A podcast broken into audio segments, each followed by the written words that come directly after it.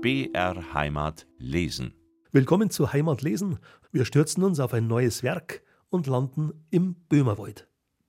Der Böhmerwald auf tschechisch Schumawa ist ein Mittelgebirgszug, 120 Kilometer lang, bis zu 50 Kilometer breit. Er verläuft entlang der tschechisch-bayerisch-oberösterreichischen Grenze. Sein höchster Gipfel ist mit knapp 1500 Metern der große Arber in unserem Bayerischen Wald. In der höchstgelegenen Gemeinde des Böhmerwalds in Butschina, Deutsch Buchwald, wird 1858 Johann Peter geboren. Da stehen in der weltabgeschiedenen Holzhauersiedlung zwei Dutzend Häuser, ein Jägerhaus, ein Wirtshaus und am Teufelsbach eine Mühle. Johann Peter wird Lehrer, bald Schulleiter und er ist literarisch interessiert. Von 1899 bis 1907 gibt er neun Jahrgänge der Zeitschrift Böhmerwald heraus. Und da hat er längst auch selber zu schreiben begonnen. Sein literarisches Werk kreist stets um seine geliebte Waldheimat, den Böhmerwald, um Dorfleben und Brauchtum. Im Jahr 1899 erscheint seine Geschichtensammlung Wildfarn, Geschichten aus dem böhmisch-bayerischen Grenzgebirge und er eröffnet uns heute damit Einblicke in eine vergessene Welt. Neuen Heimat lesen, Wildfahren, Geschichten aus dem böhmisch-bayerischen Grenzgebirge. Christian Jungwirth liest und ich wünsche einer recht gute Unterhaltung. An den Böhmerwald. Vom Plansker bis zum Osser gibt es der Tannen viel. Und dieses schöne Bergland ist meiner Sehnsucht Ziel. Dort stand die teure Wiege, wo ich als Kindlein lag. Dort hat der muntre Knabe gebirscht in Buchenhang. Die mächt'gen Bergesriesen vom Hochwald dicht besetzt, sie hab ich dann als Jüngling vor allem hoch geschätzt. Vom Arber bis zum Rachel, vom Lusen bis hinein zum Urwald des Kubani sah ich im Sonnenschein wo Stifters Muse wandelt, vom wilden Plöckenstein, wie vom Dreisesselberge blickt ich ins Land hinein. Da grüßte fern der Schwarzberg, wo munter, frisch und hell ans Licht des Tages rieselt der Moldau klarer Quell. Und von den Bergen nieder stieg ich zum Urwaldsee, so tief und unergründlich wie eines Herzens Weh rings sonntagsstiller Frieden und Felsen hoch und her, so weit die Blicke gleiten, ein grünes Wäldermeer. Und nieder ging's zum Waldschlag, wo hell die Sonne lacht, wo alles Leben schweiget und nur der Traumgott wacht. Beim sanften Wehn der Lüfte, beim Grasgelispel lag ich hier so manche Stunde und träumte manchen Tag. Drum bleib ich treu ergeben dem deutschen Waldeshain mit seinen stolzen Bergen im grünen Dämmerschein. Denn was das Leben Schönes mir jemals hat beschert, Waldheimat, unvergesslich, hat alles mir verklärt.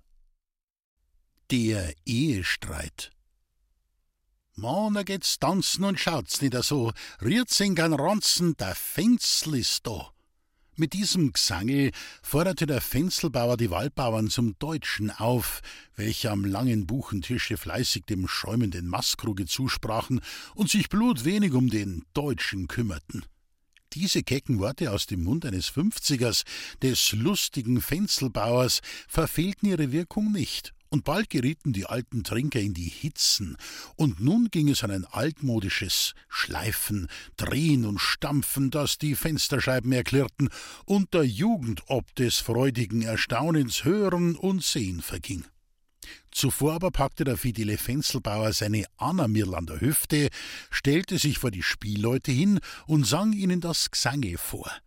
I und mei Alte wollen Narrischheit werden. Spieleitel, Spieleitel, lasst's eng brav hern. Und dann drehte der tannenschlanke Waldbauer sein Weibsen so lustig im Kreis, dass alles hell aufjubelte. Gerne traten die Dorfburschen mit ihren Dirnen zurück, um den alten Platz zu machen, denn am Faschingsirrter hat auch das Alter seine Rechte am Tanzboden. Als der Deutsche vorüber war, näherte sich der Kordelbauer den Spielleuten, um sich den Vogelhupfauf auszufriemen. Der Vogelhupfauf ist ein besonders auf der bayerischen Seite des mittleren Böhmerwaldes stark beliebter und häufig begehrter Landler, der besonders bei den Alten eine große Rolle spielt und den jeder Spielmann kennen und können muss, will er als solcher geachtet werden. Kaum vernahm man die naiven Weisen dieses Oberländlers auf dem Tanzboden, so begannen die Bauern zu stampfen und mit der Zunge zu schnalzen, zu jauchzen und zu jodeln, dass es weithin durchs Dorf erschallte. Und nun gingen sie daran, diesen altertümlichen Landler in allerlei komischen Stellungen und Drehungen zu tanzen, wobei sich hauptsächlich der Fenzelbauer mit seiner etwas dickleibigen Annamirl hervortun wollte. Aber war es das Alter, das die Glieder ungelenk und das Gedächtnis schwach machte, oder ein besonders böser Zufall, die Bäuerin verlor das stabile Gleichgewicht, und im Nu wälzte sich der tanzlustige Waldbauer mit seiner Gesponsin zum nicht geringen Gaudium der Anwesenden auf dem Boden und konnte sich nicht so bald wieder aufraffen. Spottreden fielen, Hohngelächter erschallte, die Schande war groß. Er, der lustige Mann, der so gern tanzte, sollte sich so durch sein ungeschicktes Weib außer Kurs gesetzt sehen. Nein, das durfte nicht geschehen. Jauchzend sprang er empor, gebot mit starker Stimme Solo, das heißt Stillstand im Tanze, packte seine dralle Dirne, die Trudel, und nun bekamen die Zuschauer ein Kunststück im Landlertanz zu sehen, der sie weidlich erstaunen machte. Die Annamirl aber, die sich so durch die Magd zurückgesetzt und beschämt sah, floh heimlich hinweg vom Tanzboden und weinte sich in ihrem Extrastübel zu Hause so recht vom Herzen aus. Furchtbare Eifersucht gegen die Dirne bemächtigte sich ihrer Seele, und sie beschloss, sich an ihrem Manne zu rächen, indem sie heute allein im verschlossenen Extrastübel schlafen wollte. Indessen zollte der Fenzelbauer auf dem Tanzboden und machte der Trudel weidlich den Hof, dass die alten Weiber die Köpfe zusammensteckten und bedenklich flüsterten. Es war Mitternacht, als der entartete Bauer mit einem schäumenden Mastkruge vor die Spielleute hintrat und ihnen folgendes Gsange vorsang. Wie hommer a hin, a gscheckerte, gscheckerte, die hätt a Lust, sie beckert mi, beckert mi. Die Musikanten spielten dieses Liedchen geduldig nach, was ihnen einen blanken Silbergulden trug. Sodann sang der bierbenebelte Bauer weiter: Wir hommer hin, äh, gravlete, äh, gravlete, die hätt Lust, sie schnablert mi, schnablert mi. Und abermals ernteten die Spielleute für die gelungene Wiedergabe dieser Melodie einen Silbergulden. Dann friemte sich der Bauer einen Hopser an, den er mit der Trudel jauchzend und stampfend tanzte, ließ sich darauf von den Musikanten hinausspielen und wankte seiner nicht mehr bewusst nach Hause. Eine große, geräumige Bauernstube, in der vierten Ecke dort eine truhenähnliche Vorrichtung, welche bei Tage als eine Art Tisch oder Bank, bei Nacht aber als Ruhebett für die Magd dient, in welcher Trudel bereits im tiefsten Schlaf versunken lag. In dieser Stube finden wir den Fenzelbauer nach seiner Rückkehr vom Tanzboden. Lange tappte der Bauer im Finstern herum, bevor er ein Licht fand. Alles Rufen nach seiner Annamirl war vergebens. Das Weib schmollte im Extrastübel.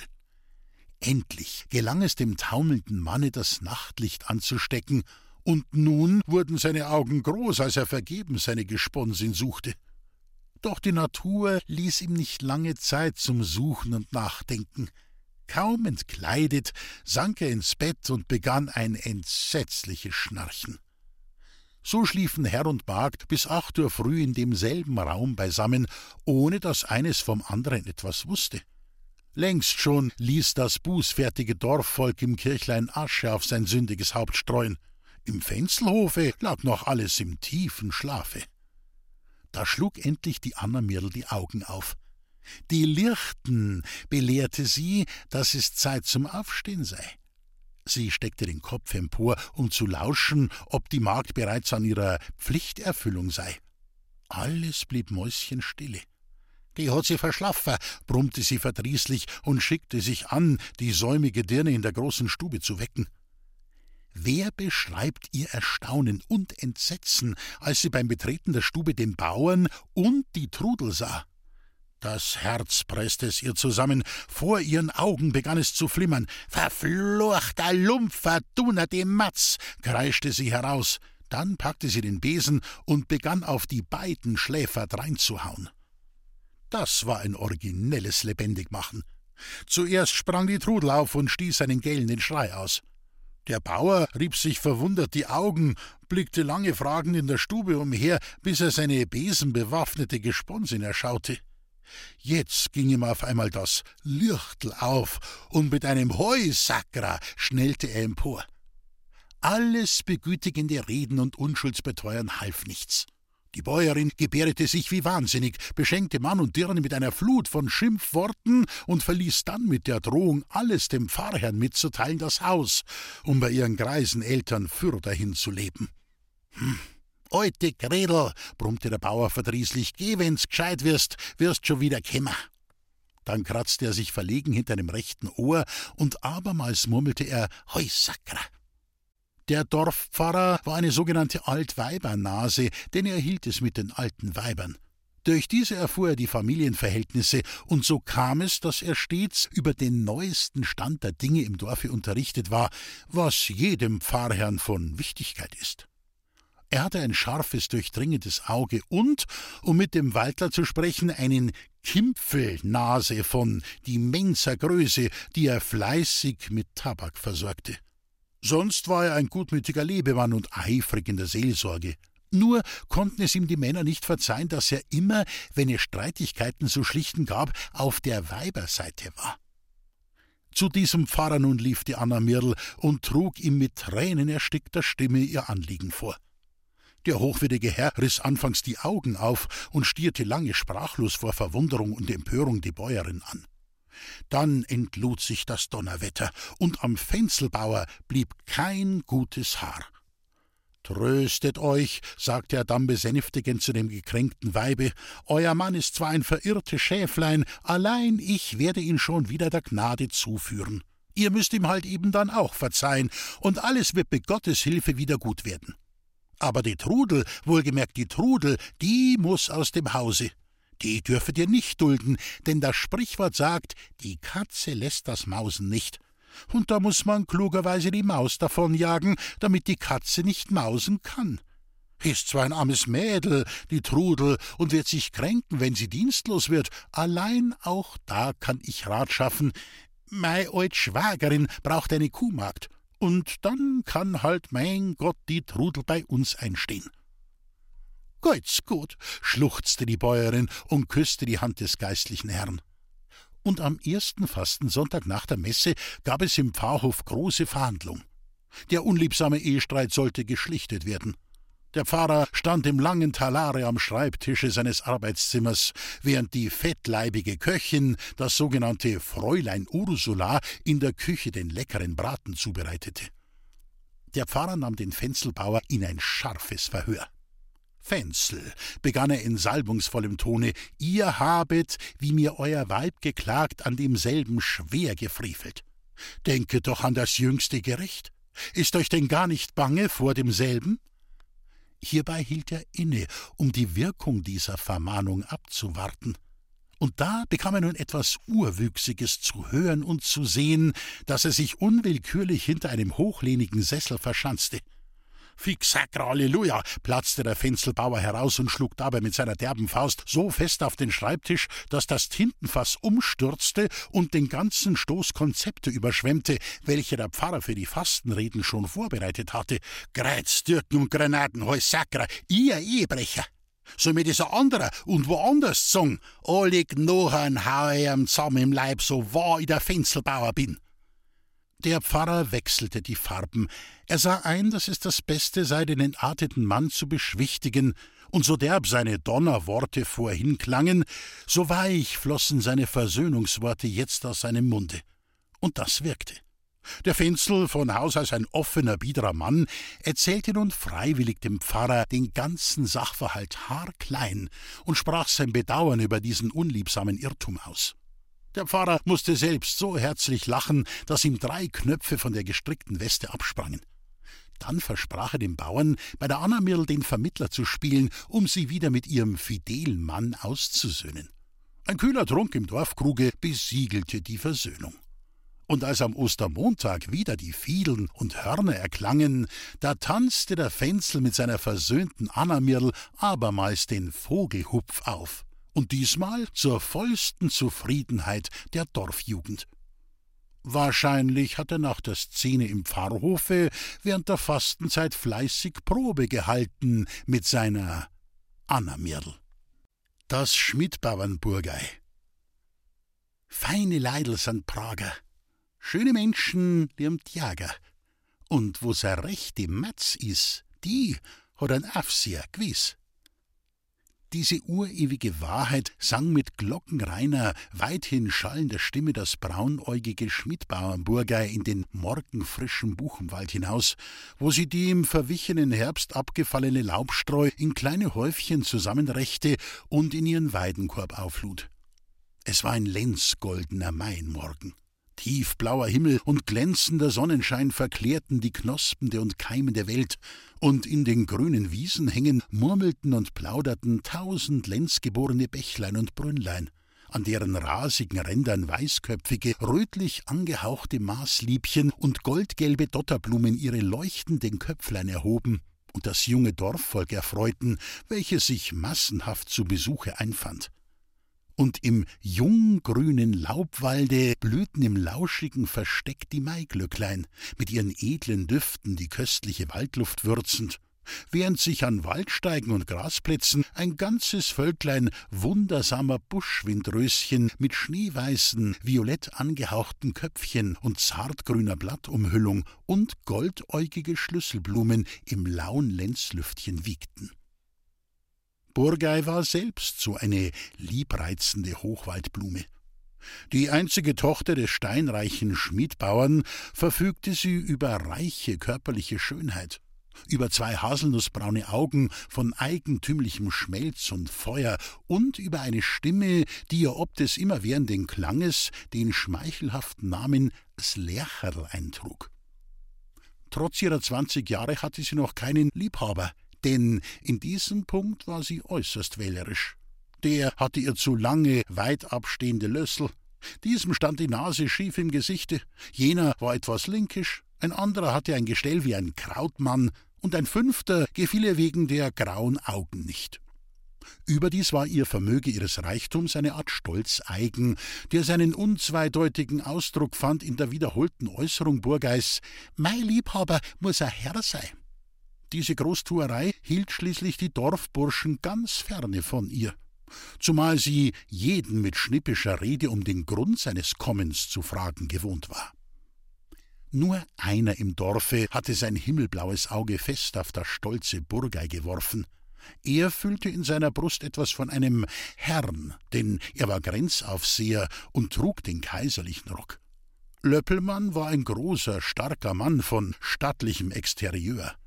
Jedem Mädchen stieg das Blut zu Gesichte, wenn seine großen blauen Augen schmachten und begehrungsvoll auf ihr ruhten. Deshalb war er das männliche Ideal so ziemlich aller Dorfmädchen, denn bei diesen spielen die Aufseher oder die Grenzjager eine nicht unbedeutende Rolle, wie die Erfahrung lehrt. Längst schon hatte es Burgei bemerkt, dass der Grenzjäger ein Auge auf sie hat und die Freude darüber war groß, war doch derselbe ein murzsauberer Campe, wie sie sich auszudrücken pflegte. Aber die Aufsehermenscher stehen nicht im besten Rufe, und die Erwägung dieses Umstandes ließe eine Begegnung mit Löppelmann nicht ratsam erscheinen. Deswegen wich sie ihm auf Schritt und Tritt aus. Nur am Tanzboden konnte sie seiner Aufforderung zum Tanze nicht entgehen, und dann, wenn sie an seiner uniformierten Brust so leicht und selig durch den Saal hinschwebte, war es ihr, als müsste ihr das Herz zerspringen, so unsäglich heiß stieg es in ihren Adern auf, und wenn er ihr dann mit flehendem Blicke so innig die Hände drückte und im verworrenen, lärmenden und brausenden Tänzerknäuel mit den kussverlangenden Lippen ihr braunlockiges Köpflein berührte, dann war es ihr, als müsste sie ihm um den Hals fallen und mit ihm vergehen in himmelhoch aufjauchzender Wonne. Wenn sie aber in ihrem Dachkämmerlein so mutterseelenallein war, dann stand die stämmige Gestalt ihres geldstolzen Vaters mit drohend erhobener Rechten, ihrer allen Grenzjägern so feindselig gesinnten Mutter vor ihrem geistigen Auge, und schmerzvoll leise summte sie dann das uralte Waldlied vor sich hin. Feine Leidl sind Prager, schöne Menschen limmt Jager, und wo's a rechte Matz is, die hat ein Afseher gewiss. Und so haben wir sie auch heute kennengelernt. Nachdem das Gesangel im grünen Laubwalde verklungen war, schickte sie sich an, den streugefüllten Korb auf den Rücken zu laden, um mit dieser Bürde heimwärts zu wandeln. Da rauschte und knisterte es ganz nah im Laub- und Astwerk. Burgei sah sich betroffen um, eine sonderbare Scheu durchrieselte ihren jungfräulichen Leib. Kreideweiß schnellte sie zurück, als hastigen Schrittes der schmucke Grenzjager auf sie zukam und sich anschickte, sie in seine Arme zu schließen. Endlich Lor mitsam, rief er leidenschaftlich aus. Aber, Herr Aufseher, stammelte Burgei sichtlich verlegen, es ist doch nicht die rechte Art, einen einsamer Menschen, sogar im Wald wie einen schwachen Reh noch zum Schleicher, und setzte sie hitzig hinzu, ich verbitt mir das. Burgei, rief jetzt der Aufseher in höchster Ekstase aus Burgei, es kann nicht dein Ernst sei, du musst es doch schon länger daran haben, dass ich die lieb, lieb von ganzem Herzen. Dabei umfasste er das hilflose Mädchen krampfhaft und suchte es mit Gewalt an sich zu drücken. Weg von da, zürnte die Jungfer, ich bin kein Aufsehermensch wie andere. Ich bin ein Schmiedbauern sei Tochter, und der reiche Schmiedbauer mag vor ein Aufseher nix wissen. Jetzt bäumte sich der Grenzjäger wie ein gereizter Eber auf. Gut, der reiche Schmiedbauer will von einem Aufseher nix wissen. Burgei, ich sag dir das heut, er wird von mir wissen müssen. Ich hab dich gern gehabt und hab's mit dir ehrlich gemeint. Du hast mir aber in meiner Ehr kränkt und mit Unrecht. Das reiche Schmidbauernburger hätte einmal Frau Zolleinnehmerin oder sonst was werden können, denn die Prüfungen hab ich längst aufs Best belegt. Das Burgei hätte keiner Frau spulen. Aber du hast mich heut kränkt, dass man Seeblut und auch Straf dafür musst du jetzt die meine werden, und wenn die ganze Hei samt den Schmidbauern wider mich wär und wieder fasste er sie leidenschaftlich an der Hand und sah ihr treu und herzinnig ins wundersame Braunäuglein. Burgei, flüsterte er mit unbeschreiblich süßem und flehendem Ton, Burgei, wie schee du bist, sei mir gut. Das sonst so couragierte Mädchen verlor jetzt allen Mut. Es war unmöglich, den bittenden Worten des schönen Mannes längere Zeit zu widerstehen. Willenlos und geduldig ließ sie sich nun die Liebkosungen des geliebten Mannes gefallen. Seine glühenden Küsse, seine stürmischen Umarmungen berauschten das überglückliche Mädchen derart, dass es alles mit sich geschehen ließ. Das sonst so hitzige Burgei war jetzt fromm wie ein Kind. Lange Zeit ruhte sie mit dem Aufseher unter der breitästigen Buche auf schwellendem Moose. Ein Rausch schien ihr das ganze Leben, ein himmelseliger, unendlich beglückender Rausch. Nach zwei Stunden war sie wieder allein. Der Aufseher beeilte sich, seinem Dienst nachzugehen, Tasche einzufangen. Burgei aber sank leichenblass ins dürre Laub. Heiße Tränen entperlten ihren zauberischen Augen. Ein namenloses Weh erfüllte ihre Brust, und von heftigem Weinen unterbrochen, hauchte sie vor sich hin feine Leideln sind Prager, schöne Menschen liebt Jager, und wo's a rechte Matz is, die hat ein Aufseher, gewiss. Fastenfreitag. Der steinreiche Schmidbauer saß auf der Ofenbank und rauchte behaglich seine Pfeife. Im Ofen knisterten und prasselten die hellen Flammen, in der geräumigen Bauernstube war es kirchenstill, nur das einförmige Tick-Tack der schwergewichtigen Wanduhr war zu hören, sonst rührte sich nichts. Doch halt, war das nicht ein leises Schluchzen, das vom Tischwinkel dort herkam? Gewiss, Dort saß eine dickleibige, kugelrunde Frau mit schönen, regelmäßigen Gesichtszügen, das Kinn in die hohle Rechte gestützt und mit einem weißen Tuche in der linken die Tränen trocknend, die zahlreich über die schön geröteten, glatten Wangen perlten. Endlich legte der Schmiedbauer die schwere, silberbeschlagene Holzpfeife beiseite, warf einen langen, traurigen Blick auf sein weinendes Weib und fuhr sich dann mit der schwieligen Hand über die Augen. Sei staat, Oidi, beschwichtigte er jetzt. Spurgei hat's nicht anders Tomming. Sie hat's gewusst, dass so ein Aufseher nicht traun is. Diese Leut sollen schon längst ein Nierz Mäuler kennen. Die können sonst nix als Menschen verführen und sie dann aus dem Staub machen. Eine Träne umflorte sein Auge. Aber Vater, flehte jetzt die Bäuerin, ich denk, unser Burgei hat jetzt grad nur gelitten. Ein reichen Schmiedbauer sei einziges Kind und muss bei fremde Leid um die Arbeit betteln, dass sie samt ihren unschuldigen Kindern nicht hungert. Und endlich muss sie noch krank werden und das kleine Wurmal fremde Leid überlassen. Vater, es druckt mir's Herz an, wenn du deinen harten Sinn nicht erweichst und unser armes Kind nicht augenblicklich heimnimmst. Alte, brauste jetzt der Bauer auf, die mag's heimnehmen. Denken, Muhorn, die Schand, die sie uns oda hat, a Aufseher.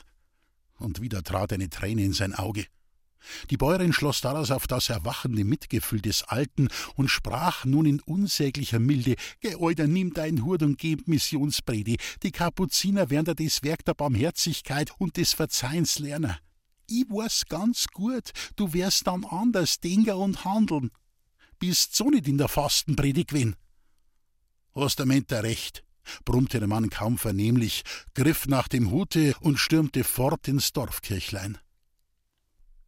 Auf der unscheinbaren Kanzel der Dorfkirche stand ein alter Missionsprediger mit ehrwürdiger Glatze und martialischem Barte. Kopf an Kopf gedrängt, starrte die gläubige Menge nach der Kanzel, um keines der Worte zu verlieren, die der Wunderpriester sprach, weinte und donnerte. Er predigte von der christlichen Verzeihung und Barmherzigkeit. Viele Dörfler schluchzten laut, niemand konnte sich der Rührung enthalten.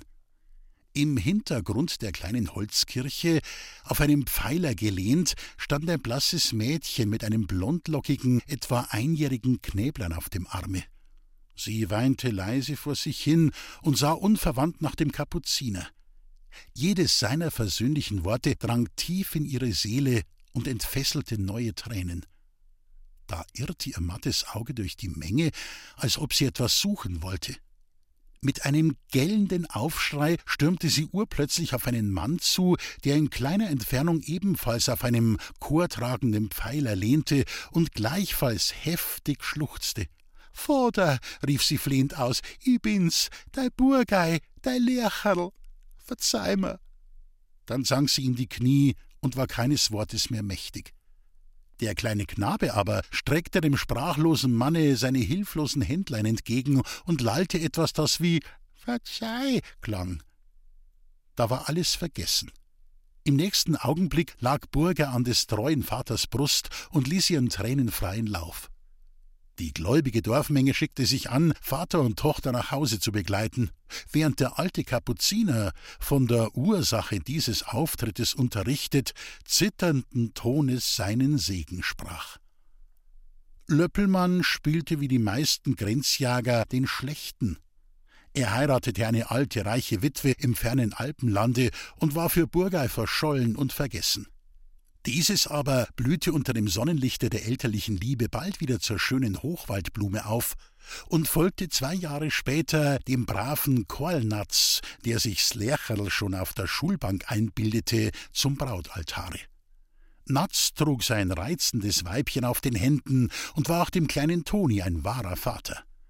Und der alte Schmiedbauer eiferte förmlich mit seinem Eidam in der Liebe zu Burgei. Er hatte verziehen und vergessen.